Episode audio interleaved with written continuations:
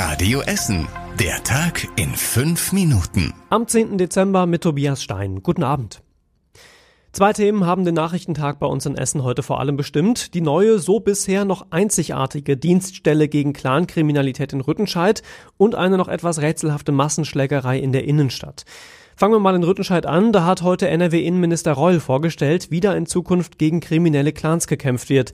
In dem Büro an der Müller-Breslau-Straße arbeiten später zehn Experten von der Polizei, von der Bundespolizei, vom Zoll und von den Städten als Team gemeinsam zusammen, sammeln Informationen und koordinieren dann ihre einzelnen Behörden im Kampf eben gegen kriminelle Clans.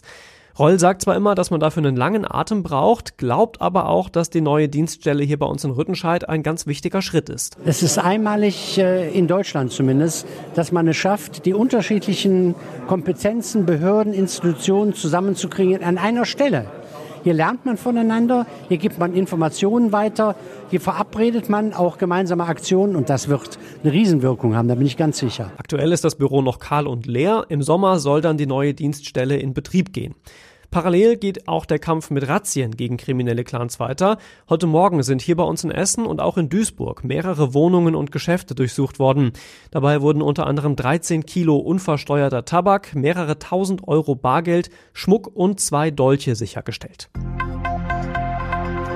Das andere Thema hat uns vor allem ab dem Nachmittag dann beschäftigt, die Massenschlägerei und der entsprechend große Polizeieinsatz in der Innenstadt. Am Salzmarkt, also quasi in Rufweite zum Weihnachtsmarkt auf dem Kennedyplatz, sind zwei Gruppen aufeinander losgegangen. Anja Wölker war als Radio Essen Stadtreporterin für uns vor Ort. Anja, wie war denn dein Eindruck vorhin? Ja, es sah eigentlich so aus wie an einem Tatort. Der Streit war in einem syrischen Restaurant direkt am Salzmarkt. Der Laden war drumherum komplett mit rot-weißem Flatterband abgesperrt. Und an den Straßen habe ich allein 18 Polizeiwagen mit Blaulicht und zwei Krankenwagen gezählt. Heute Mittag haben sich in dem Restaurant wohl zwei Gruppen erst beleidigt. Danach wurde es anscheinend handgreiflich. Zwei Menschen wurden verletzt, die jetzt im Krankenhaus behandelt werden. Einer davon hat eine Stich Stichwunde im Bauchbereich. Außerdem sind ein paar Beteiligte wohl auf der Flucht. Ich habe Peter Elke von der Polizei gefragt, wie sie die jetzt finden wollen. Also wir haben eine Beschreibung und suchen jetzt natürlich nach diesen Personen. Möglicherweise ist die Beschreibung so zieltreffend, dass wir sie irgendwo antreffen. Ansonsten wird die Kriminalpolizei natürlich hier die Ermittlungen aufnehmen und äh, durch Befragung, Vernehmungen andere Erkenntnisse noch bekommen. Die Polizei hat 35 Menschen, die in dem Restaurant waren, den Nachmittag über vernommen. Dann haben sie sich nach und nach vom Salzmarkt zurückgezogen. Einige Dinge sind aber noch offen, zum Beispiel worum es in dem Streit überhaupt ging und wer wen verletzt hat. Da werden wir natürlich hier bei Radio Essen morgen nochmal nachfragen, wie der aktuelle Stand dann ist. Danke erstmal, Anja. In Borbeck macht die Stadt einen illegalen Lebensmittelgroßhandel dicht.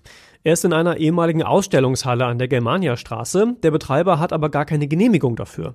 Anwohner hatten sich über lange Staus mit LKWs, viel Lärm und Ratten beschwert. Deshalb hat die Stadt dann nochmal genauer hingeguckt und festgestellt, dass der Laden eben gar nicht genehmigt ist. Deshalb muss der illegale Großhandel in Borbeck jetzt zum Jahresende zumachen.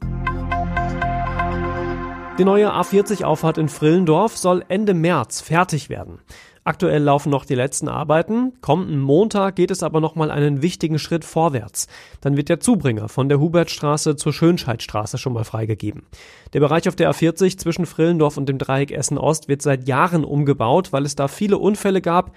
Ab Ende März, wie gesagt, sollt ihr dann die neue Auffahrt endlich benutzen können. Und was war überregional wichtig? In den USA haben sich die Demokraten auf zwei Anklagepunkte gegen Präsident Trump festgelegt.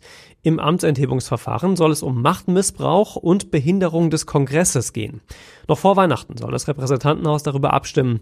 Trump wäre erst der vierte US-Präsident in der Geschichte der USA, gegen den ein Amtsenthebungsverfahren gestartet wird. Und es gab heute noch eine traurige Nachricht für alle Musikfans. Marie Fredriksson, die Sängerin der schwedischen Band Roxette, ist tot. Sie ist im Alter von 61 Jahren an Krebs gestorben. 2002 war bei ihr schon ein Hirntumor entdeckt worden, von dem sie sich nie wieder ganz erholt hat. Ihrer Familie und ihren Freunden alles Gute von dieser Stelle und ihr eine gute letzte Reise. Und zum Schluss der Blick aufs Wetter. Morgen müssen wir uns wieder auf mehr Regen einstellen. Trockene und vor allem sonnige Phasen sind dann wieder die Ausnahme. Die Höchstwerte liegen aber ähnlich wie heute so um 6 Grad. Die nächsten aktuellen Nachrichten hier bei uns aus Essen bekommt ihr morgen früh ab 6 Uhr bei Radio Essen wie gewohnt. Macht euch noch einen schönen Abend und später eine gute Nacht.